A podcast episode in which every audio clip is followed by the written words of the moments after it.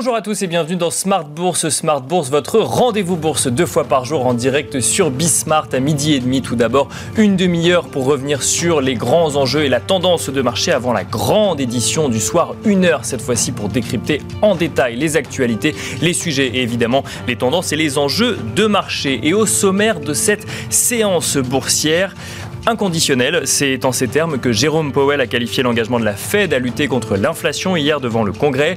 Une stratégie qui inquiète les marchés financiers, notamment en lien avec le risque de récession que pourrait déclencher une hausse trop forte des taux d'intérêt. Si cette crainte d'inflation pouvait euh, permettre de donner quelques clés explicatives au recul des marchés cette semaine, le CAC 40 et les indices boursiers européens affichent plutôt un rebond ce matin, voire même un rebond assez marqué pour le CAC 40 dans le sillage des marchés américains hier soir.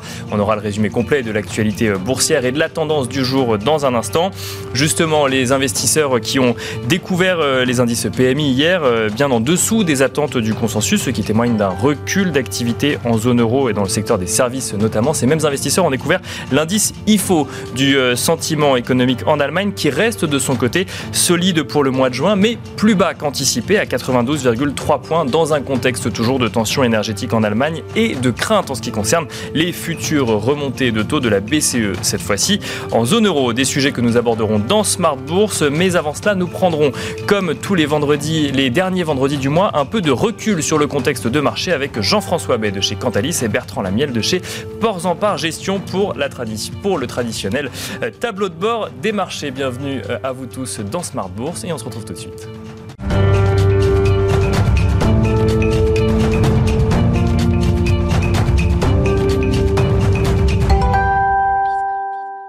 Et nous commençons euh, d'abord par un résumé complet de l'actualité boursière à la mi-journée. C'est Tendance, mon ami, proposé par Alix Nguyen.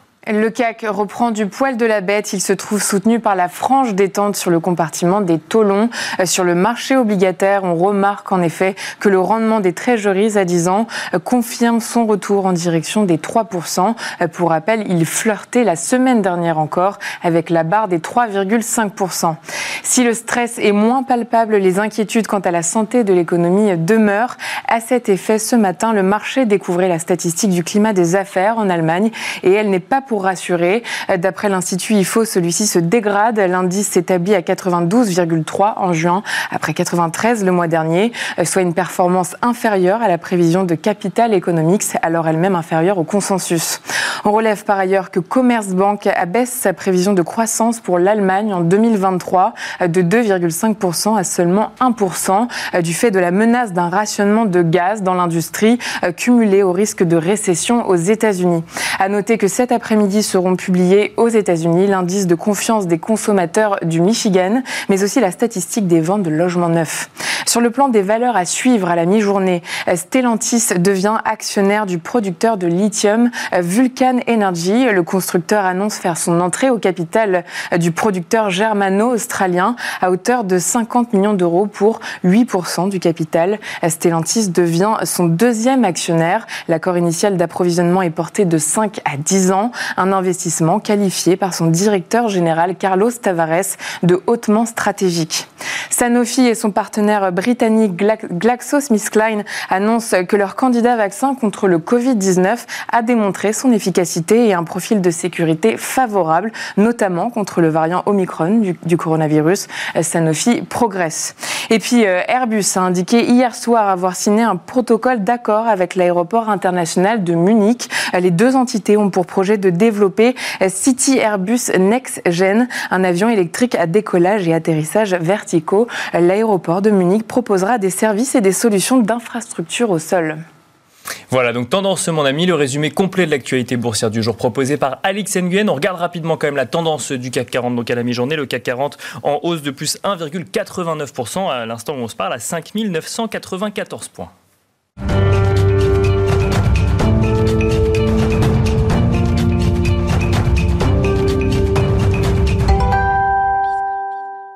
Et nous enchaînons avec euh, Smart Bourse, donc, et comme tous les derniers vendredis du mois dans Smart Bourse, euh, nous faisons un tableau de bord des marchés avec euh, Jean-François Bay, directeur général de Cantalis. Bonjour Jean-François Bay. Oui, bonjour Nicolas. Bienvenue sur le plateau de Smart Bourse, mais également avec Bertrand Lamiel, directeur de Ports en Part Gestion. Bonjour Bertrand Lamiel. Bonjour messieurs. Bienvenue également sur le plateau de Smart Bourse. On va essayer de comprendre un petit peu bah, ce qui s'est passé, passé hein, sur le dernier mois, sur les marchés financiers. On va peut-être même prendre un petit peu plus de recul euh, que ça. On l'annonçait en introduction, le CAC 40 qui rebondit aujourd'hui, mais on va quand même s'intéresser non pas au rebond du jour, mais à la tendance un peu de long terme. Euh, hier, on parlait de moins 20% sur le CAC 40 depuis le début de l'année. Je regardais, là, on est plus aux alentours de moins 17% avant de rentrer dans le détail des secteurs, des valeurs, des indices. Euh, Jean-François Bay, vous, vous, constatez que c'est le pire début d'année pour l'industrie de la gestion en Europe, ce début d'année 2022. Oui, on fait les statistiques chez Cantalis tous les mois sur l'industrie européenne et on voit effectivement que le premier semestre a été catastrophique. Hein. On a eu des vents chauds, des vents froids en général, donc euh, récession, inflation, et en général, ça donne euh, un peu comme en météo, ça donne des, tempêtes et des mouvements compliqués. Euh, si on regarde dans le détail, effectivement, c'est une mauvaise année pour l'industrie de la gestion déjà en effet marché, hein, donc les performances, moins 20% à peu près sur l'ensemble des, marchés, donc aucun marché était vraiment immunisé, toutes les catégories Cantalis sont, sont touchées. C'est aussi les catégories type classe d'actifs refuge, les marchés obligataires sont aussi de près ou loin à moins 15, moins 20%. Donc l'investisseur n'a pas pu diversifier ses portefeuilles et les sociétés de gestion se retrouvent avec des, performances négatives sur toutes les classes d'actifs. On n'a pas vu, oui, les investisseurs quitter les marchés actions pour aller vers l'or ou les obligations. Non, là, on a vu un, recul global. recul global. Alors pour vous donner une idée, on est à moins de 200 milliards sur le premier semestre. Euh, rappelons qu'en 2021, sur l'ensemble de l'année, on était à plus de 400 milliards de collectes positives, donc nettes. D'accord. C'est-à-dire qu'on perd tout ce qu'on a gagné en 2021, si ça se reproduit, si ça se poursuit, hein, imaginons qu'on on annualise et qu'on parte sur 2022, bah, tout ce qu'on a collecté en 2021 sort en 2022 en fait. C'est la pire euh, période depuis très longtemps. Déjà sur l'effet de marché, je disais que le S&P qui perd 20%, 21% depuis le début de l'année, c'est Deutsche Bank qu'on considère que c'est le pire début de l'année depuis 1932. Hein. Donc on voit qu'en termes d'effet de marché, on touche des, des points bas, des situations un peu extrêmes. Sur les collectes, c'est pareil. Si vous regardez l'effet de marché, moins 800 milliards, donc euh, sur l'impact sur l'industrie, moins 200 milliards, ça fait moins 1000 milliards qui sont partis en fumée. Donc c'est une mauvaise nouvelle, c'est un peu anus horribilis pour l'ensemble des, des sociétés de gestion. Sur l'effet collecte net précisément, c'est les fonds obligataires qui décollectent le plus. D'accord. c'est euh, moins 127 milliards en Europe sur les fonds obligataires, c'est normal. En phase de hausse des taux, on a tendance euh, à, à, sortir de, de, ce risque taux. Donc on sort des investissements. Hein, quand on, sort des investissements. Quand on parle de décollecte, on sort des investissements. Exactement. Donc sur des sorties nettes des fonds obligataires, des sorties nettes des fonds monétaires, des sorties nettes des fonds Action Europe. Donc l'Europe était aussi un peu au cœur de la crise euh, ce semestre depuis 24 euh, février. Et donc les investisseurs internationaux et les mains fortes sont sortis des, fonds Action Europe. Il y a quelques stratégies qui tirent leur épingle du jeu. Il y a quelques euh, stratégies qui résistent. la première, c'est les fonds Action Monde qui sont toujours positifs. les investisseurs sortent de l'Europe mais ont tendance à protéger leurs actifs sur des actions internationales. Mais ça ne veut pas dire qu'ils y retournent de manière euh, plus conséquente. C'est-à-dire que ça, résiste mieux, mais on ne voit pas du coup euh, cette décollecte, par exemple, sur les actions Europe, euh, alimentée automatiquement de, par effet de vase communicant. Alors, on ne sait pas si c'est les vases communicants, mais en tout cas, c'est toujours positif. D'accord. Il y a toujours de la collecte nette positive sur les fonds Actions Monde. D'accord. Donc visiblement, les investisseurs sont relativement zen. Autant ça a pas mal paniqué sur les marchés obligataires, autant c'est relativement zen. Les investisseurs semblent zen sur les, les fonds actions internationaux. D'accord. Euh, j'ai noté aussi un intérêt pour les fonds flexibles. Fonds flexibles monde, c'est intéressant parce que les investisseurs un peu perdus dans cet environnement euh, compliqué euh, vont faire confiance à des gérants flexibles, à des, grands gérants qu'on a en tête, type Carmignac, etc., qui sont les maîtres de l'allocation d'actifs. Et donc il y a un peu une approche globale macro qui permet à l'investisseur, en tout cas, de déléguer cette fonction-là. On a des investissements sur les fonds matières premières énergie. D'accord, oui, bien sûr. Bah, bah, pour le coup, c'est un peu les seuls indices qu'on a vu euh, progresser. Alors, sauf jusqu'à récemment, mais en tout cas depuis le début de l'année, oui. Exactement. Sur l'or aussi, j'ai noté aussi sur certaines stratégies alternatives. Au niveau mondial, il faut savoir qu'on a battu les records au premier semestre. D'accord. Les investissements en hedge fund, en fonds alternatifs, les investisseurs, là encore, essayant de retrouver de la diversification. On n'a plus de diversification sur les actions et sur les taux. En directionnel, on essaye de retrouver face à ces stratégies un peu asymétriques. Alors, ça s'est fait beaucoup sur des ETF, c'est-à-dire l'ensemble de ces investissements ou ces utilisations, les outils qui ont été privilégiés, c'est les ETF.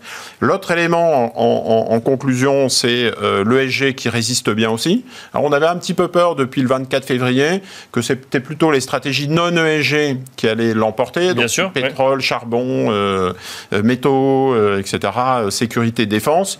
Visiblement, les investisseurs reviennent sur les, les stratégies ESG et l'autre élément en conclusion sur les gérants qui, gagnent et qui perdent, c'est-à-dire le top et le flop, les gagnants, les perdants, j'ai noté bah, forcément les grands gérants obligataires souffrent, hein, Pimco, Schroeder, ces grands gérants internationaux. Euh, mécaniquement, oui, mécaniquement, vous de Les grands gérants sur les valeurs de croissance, euh, les plus grosses décollectes, c'est Pictet, Morgan Stanley.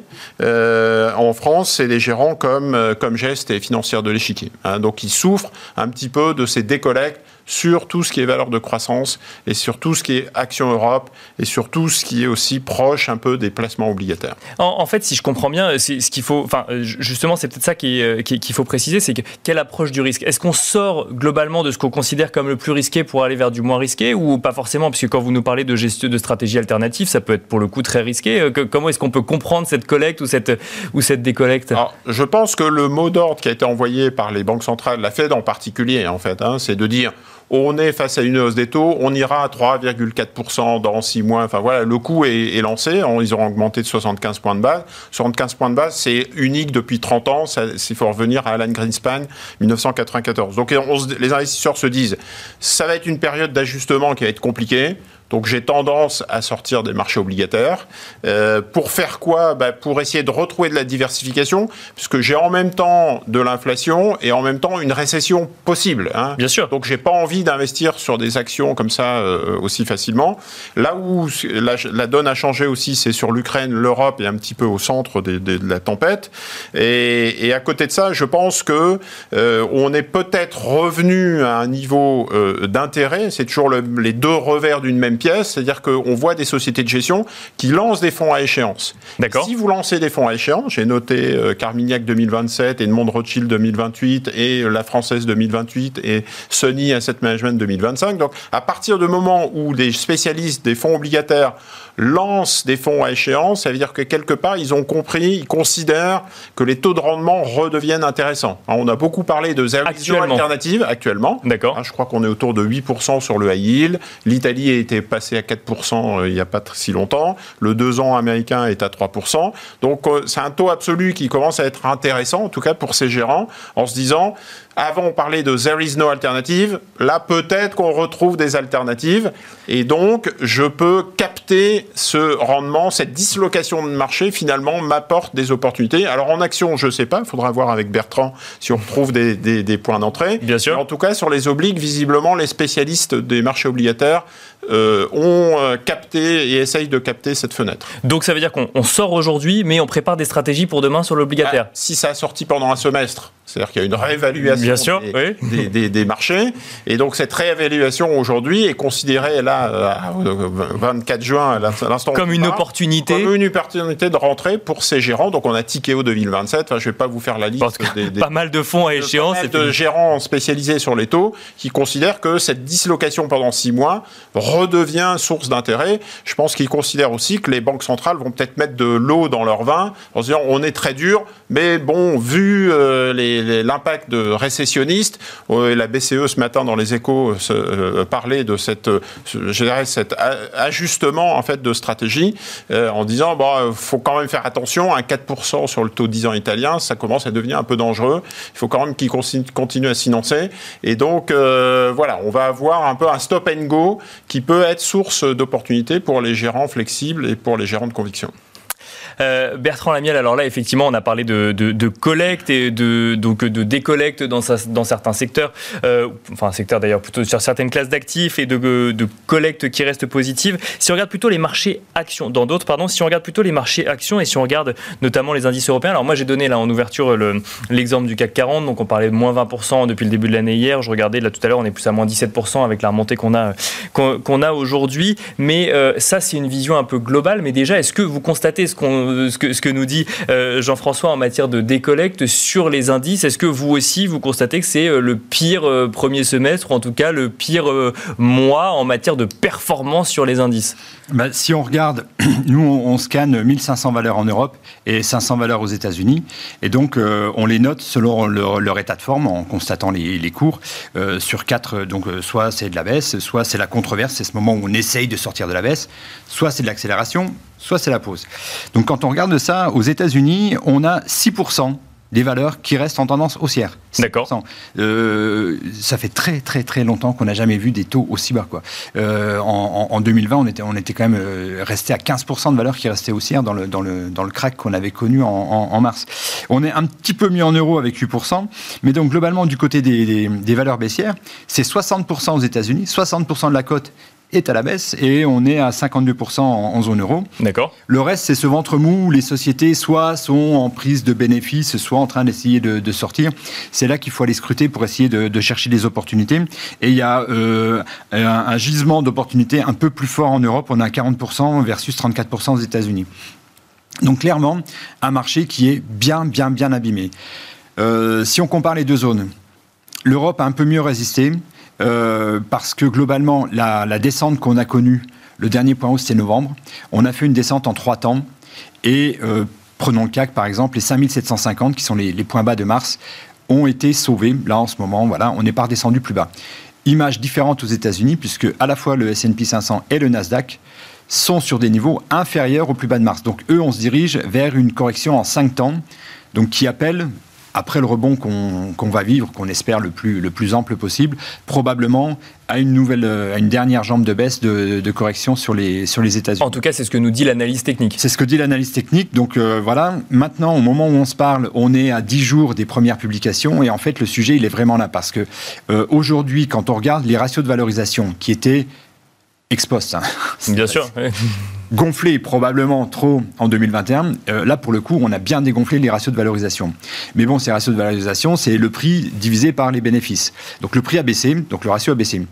Maintenant, il faut surtout que le bénéfice tienne. Et là, on va le voir bientôt. Aujourd'hui, quand on regarde les euh, progressions anticipées par les analystes sur les bénéfices de la cote, il y a quelque chose d'un peu contre-intuitif. Il ne cesse d'être revu à la hausse. Dans le contexte actuel. Dans le contexte actuel. Alors qu'on parle de potentielle récession, de hausse sur les matières premières. Donc, euh, euh, alors moins, en ce moment, mais on, est allé défricher un petit peu parce qu'on se dit hum, hum, euh, là il y, a tout pour effectivement reconnaître des, des, des illusions. Oui, une sorte de dichotomie un peu en se disant est-ce qu'ils ont est-ce qu'on est-ce qu'on vit dans le même monde ou dans le même contexte économique? En fait, quand on va regarder de plus près, oui, si on enlève le pétrole, parce qu'en fait le, globalement les secteurs de l'énergie au sens large, pas seulement le pétrole, de l'énergie au sens large, ça a été des pertes assez sanglantes euh, en 2020, euh, à peine remis sur pied en 2021. Et là, pour le coup, en 2022, avec le double effet de la reprise de la consommation et des prix qui ont été multipliés par 6 sur le pétrole, forcément, ça fait des bénéfices énormes, et en fait, ça draine toute la, croissance des bénéfices. au global, les, euh, les, les, prévisions de bénéfices vont à la hausse, mais si on enlève le pétrole, du coup, qu'est-ce qui se passe? Quelle est bah, la, quand on regarde dans les secteurs, euh, des secteurs qui avaient prévu des croissances de 6% pour cette année, euh, c'est révisé à la baisse, on est à 4%, et puis, pour le coup, on recorrèle à l'actualité. Cette semaine, on a eu Kingspan, donc un, on va dire un concurrent de Saint-Gobain, pour faire, pour faire simple, voilà, qui a averti que jusque-là, ça se passait bien, mais que les perspectives de fin d'année étaient plus sombres, et donc il voyait un affaissement de sa, de, de sa croissance. Et on a eu Zalando dans la, la, distribution spécialisée de, de, vêtements en ligne, par exemple, pareil aussi qui avertit sur, le, sur la croissance. Donc on commence à le voir ça euh, de la part des, euh, de certaines entreprises. On se doute bien que dans le contexte d'inflation qu'on connaît, il va y avoir des arbitrages. D'accord. Il va y avoir des arbitrages. Aux États-Unis, quand on interroge le, euh, le, le citoyen américain, il nous dit la driving season, moi, j'y touche pas. Je, quel que soit le prix du gallon, euh, le prix euh, de, l'essence au Bien sûr, j'y vais. Par contre, euh, il y aura des arbitrages sur, sur l'alimentaire, sur les autres, enfin sur d'autres, sur d'autres consommations.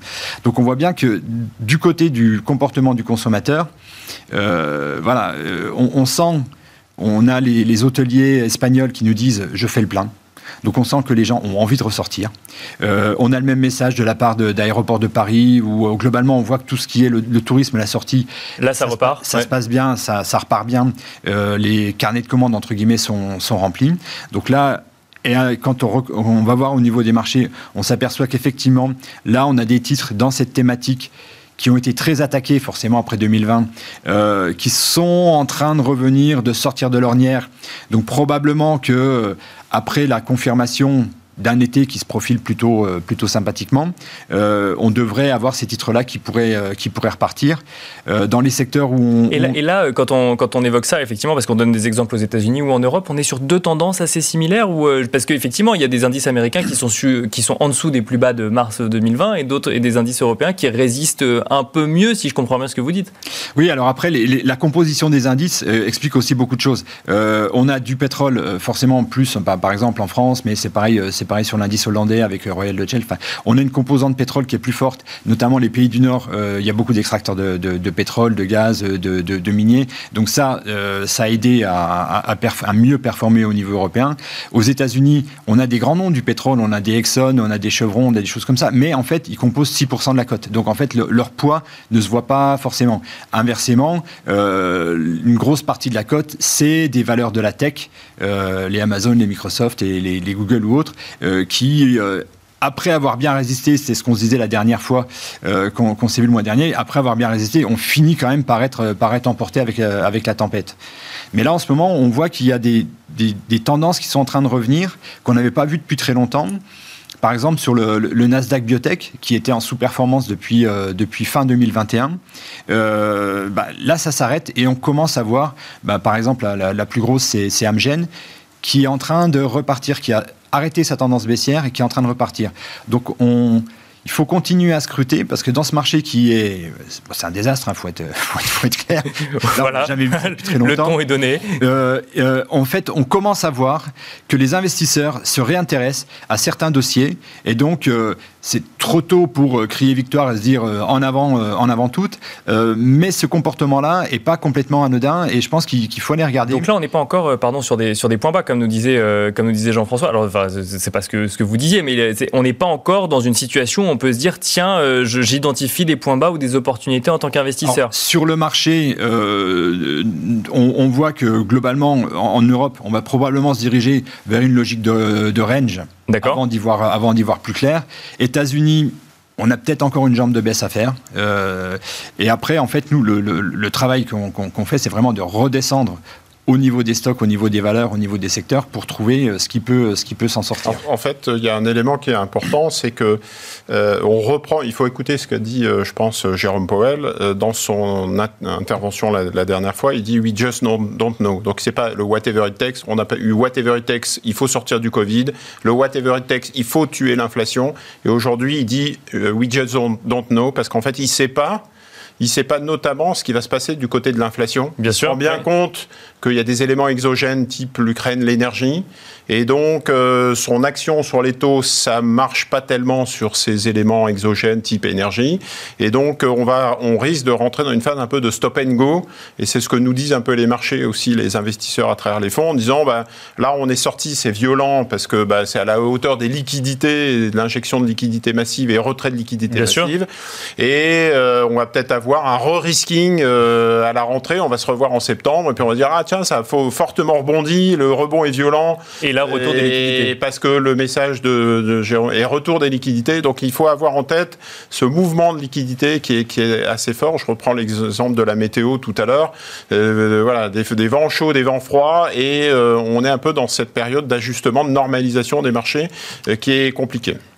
Bertrand Lamiel, vous mentionnez effectivement ce, ce, screening un peu sur les valeurs ou autres. moi, j'aimerais vous entendre là-dessus. Mais juste avant, on est sur des marchés volatiles aujourd'hui, parce que vous, vous évoquiez effectivement peut-être que demain, sur des marchés européens, on aurait un peu plus de volatilité, mais aujourd'hui, concrètement, on est sur des marchés baissiers. Est-ce qu'on est sur des marchés volatiles? Alors, on est sur un régime de volatilité qui reste élevé, mais euh, un, bear market euh, se termine en général par un pic de volatilité énorme euh, alors, l'exemple ultime, c'était 2020, où on était monté à 80. Là, on est sur des régimes où on oscille entre, entre 28 et 26 dans les points bas, 34 dans les points hauts. Oui, donc on en est, loin quand même. On, en est loin. Et surtout, on n'a pas connu de, de, choc de volatilité qui nous aurait emmené au-delà de, au -delà des, au -delà des 40. Le marché européen est un tout petit peu plus volatile que le marché, euh, que le marché américain. Mais des deux côtés de l'Atlantique, on constate pas, on n'a pas constaté cet envolé qui signalerait que euh, cette fois-ci, c'est bon, c'est la capitulation et, ça peut repartir. A contrario, euh, là où la volatilité reste du niveau extrêmement élevé, c'est sur le marché obligataire. L'indice de volatilité du, marché obligataire, on retrouve le niveau de stress qu'on avait en 2011-2012, au moment où on parlait d'éclatement de la, zone euro. Donc le marché obligataire, on le voit, hein, c'est ce que disait Alice Nguyen, on est parti de, taux américains qui étaient entre, aux alentours de 1, qui sont montés à 3,5. On n'est jamais monté aussi vite. Et là, le 3,5-3, alors vu de loin, on peut dire, c'est pas sur le marché obligataire, c'est des mouvements d'une ampleur folle. Parce que euh, il faut voir que derrière, il y a, il y a, des, produits à, effet de levier. oui, bien sûr, bien sûr, bien On a vu ce que ça crée immédiatement. Euh, hier, on avait des valeurs euh, financières, banques et assurances, qui perdaient de 7 à 10% dans la journée. Donc, il y a des moments où la, volatilité se réveille sur certains segments, mais globalement sur le marché, ça reste assez sage. Le hum, recul du pétrole, alors il, rebondit hein, depuis ce matin, mais euh, depuis une semaine, effectivement, le pétrole recule, les métaux industriels également. Est-ce que ça, euh, c'est de nature justement à, euh, remettre en cause peut-être des prévisions de résultats dont vous parliez, qui étaient tirées par des valeurs pétrolières, par exemple, ou autres? Alors, sur les, sur les, les, valeurs pétrolières, globalement, euh, on sait qu'il y aura des résultats qui vont être, qui vont être exceptionnels. Je, le citais, le prix du pétrole a été multiplié par 6, donc forcément, il y a une consommation qui continue de, de, progresser. Malgré la correction qu'on a actuellement. Donc, euh, ça, euh, il n'y a pas une indexation euh, tout de suite au prix spot. C'est des contrats, c'est des contrats, contrats plus longs. Donc là, ça, ça, devrait aller. Pareil pour les entreprises qui consomment des matières premières. Euh, elles ont des stocks et en général, elles, prennent des, contrats à l'avance pour essayer de, fixer les prix. Donc il y aura une augmentation, et on l'a déjà vu, euh, de, du prix et un impact potentiel sur les marges si les entreprises ne sont pas capables de faire passer ce prix à leurs clients finaux pour l'instant, elles y arrivent. Euh, en, moyenne, en, moyenne elles, y arrivent. Sur le prix des matières premières, euh, le recul du pétrole, là, enfin, je veux dire, c'est rien par rapport à la, hausse qu'on a connue. Ça ne remet pas en cause la, tendance haussière à ce stade. Euh, il y a une matière première, par contre, c'est le cuivre, où là, pour le coup, la tendance haussière, elle est clairement arrêtée. On est passé dans une phase de pause. On est au peut-être aux prémices de, la baisse. Donc là, c'est à regarder de près parce que souvent on dit que le, cuivre, en fait, c'est un indicateur de, l'économie. Donc on voit bien que euh, quand Jérôme Powell lâche le mot récession, euh, bah, on franchit le Rubicon quand même. Enfin, on se dit, ah oui, quand même, hmm. on en est là. Le mot est là, oui, bien sûr. Le, mot est on parle plus de soft landing, on parle et, de récession. Et on voit effectivement que euh, bah, sur des indicateurs type le cuivre, ça mord immédiatement. Rapidement, il nous reste une minute. Euh, on a parlé effectivement de, tendances euh, un peu globales, notamment sur la zone euro. Euh, ça vaut autant pour les small et mid que pour les, pour les big cap ou les tendances sont différentes? De manière contre-intuitive, dans cet environnement qui est quand même assez anxiogène, ce qu'on va ressortir, c'est plutôt les indices mid et small cap qui font mieux, qui font moins mal, hein, parce que ça, baisse, mais ça baisse moins. Euh, nous, dans notre screener, on voit surtout ces dossiers-là qui, ressortent dans, les opportunités. Et là, sur les derniers temps, on a vu arriver, donc c'était surtout focalisé sur l'Europe du Nord, euh, où, euh, de manière générale, les grandes, petites et les moyennes se, comportent plutôt bien, voire très bien. Et là, on a vu arriver l'Italie et l'Espagne. les valeurs moyennes italiennes et Espagne sont en train de, se reprendre.